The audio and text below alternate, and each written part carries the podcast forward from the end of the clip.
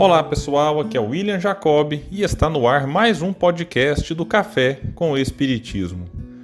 No livro Fonte Viva, ditado pelo espírito Emmanuel e psicografado pelo médium Chico Xavier, vamos encontrar uma bela mensagem no capítulo 166, intitulada Sigamo-lo, que diz: Há quem admire a glória do Cristo, mas a admiração pura e simples pode transformar-se em êxtase inoperante. Há quem creia nas promessas do Senhor. Todavia, a crença só por si pode gerar o fanatismo e a discórdia. Há quem defenda a revelação de Jesus. Entretanto, a defesa considerada isoladamente pode gerar o sectarismo e a cegueira. Há quem confie no Divino Mestre. Contudo, a confiança estagnada pode ser uma força inerte. Há quem espere pelo eterno benfeitor. No entanto, a expectativa sem trabalho pode ser ansiedade inútil. Há quem louve o Salvador. Louvor exclusivo, porém, pode coagular a adoração improdutiva. A palavra do enviado celeste, entretanto, é clara e incisiva. Aquele que me segue não andará em trevas. Se te afeiçoaste ao Evangelho, não te situes por fora do serviço cristão. Procuremos o Senhor, seguindo-lhe os passos. Somente assim estaremos com Cristo, recebendo-lhe a excelsa luz.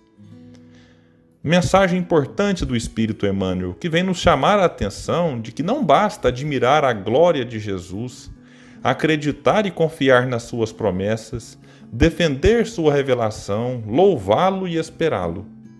Esses movimentos têm a sua importância desde que sejam acompanhados de serviço ao próximo. O cristianismo convida o indivíduo a fazer algo mais e melhor pela sociedade. Esse algo mais pode ser estender a mão ao caído, um prato de comida a quem tem fome, um agasalho a quem tem frio, uma visita fraterna, seja num hospital, num lar de idosos, num abrigo de crianças ou de refugiados, e tantas outras formas de aliviar a dor e a aflição daqueles que a sentem nas suas mais variadas formas e intensidades. Esse algo mais pela sociedade pode vir no cumprimento dos deveres profissionais. Quando exercemos com correção as tarefas que a profissão ou o cargo nos impõe. Recordo-me do pediatra recém-desencarnado por causa da Covid-19, Dr. Salah, que era extremamente atencioso e sua conduta fazia toda a diferença durante as consultas. Minha mãe me levou nele várias vezes quando eu era criança. E tempos depois, eu e minha esposa levamos os nossos filhos para serem atendidos por ele. A gente até brincava que ia na consulta e já saíamos todos melhores de lá, por conta do carinho com que ele atendia e dava atenção às crianças e aos pais. No dia da sua desencarnação, me lembrei de um episódio ocorrido há muitos anos e que nos marcou profundamente.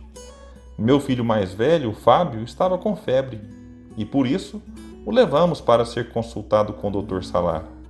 Ele passou as orientações e a medicação necessária até aí tudo bem, nada demais. Mas o que nos surpreendeu foi que no dia seguinte ele mesmo nos ligou para saber notícias do Fábio. Algo que parece simples, mas que nenhum outro médico havia feito até então. E não quero nem dizer que os demais pediatras estejam errados ao não fazerem esse contato no dia seguinte. É que o Dr. Salah fez algo a mais. E isso nos marcou profundamente. Se ele era cristão, se tinha religião, eu não faço a mínima ideia, mas a sua atitude foi de amor pelo próximo. Isso é o que importa. Que cada um de nós possamos pensar e refletir onde, como e quando podemos fazer um pouco mais por nós, pelos outros, pela vida em si. Finalizamos este episódio repetindo as palavras finais de Emmanuel. Se te afeiçoaste ao Evangelho, não te situes por fora do serviço cristão. Procuremos o Senhor, seguindo-lhe os passos. Somente assim estaremos com Cristo, recebendo-lhe a excelsa luz. Muita paz e até o próximo episódio do Café com o Espiritismo.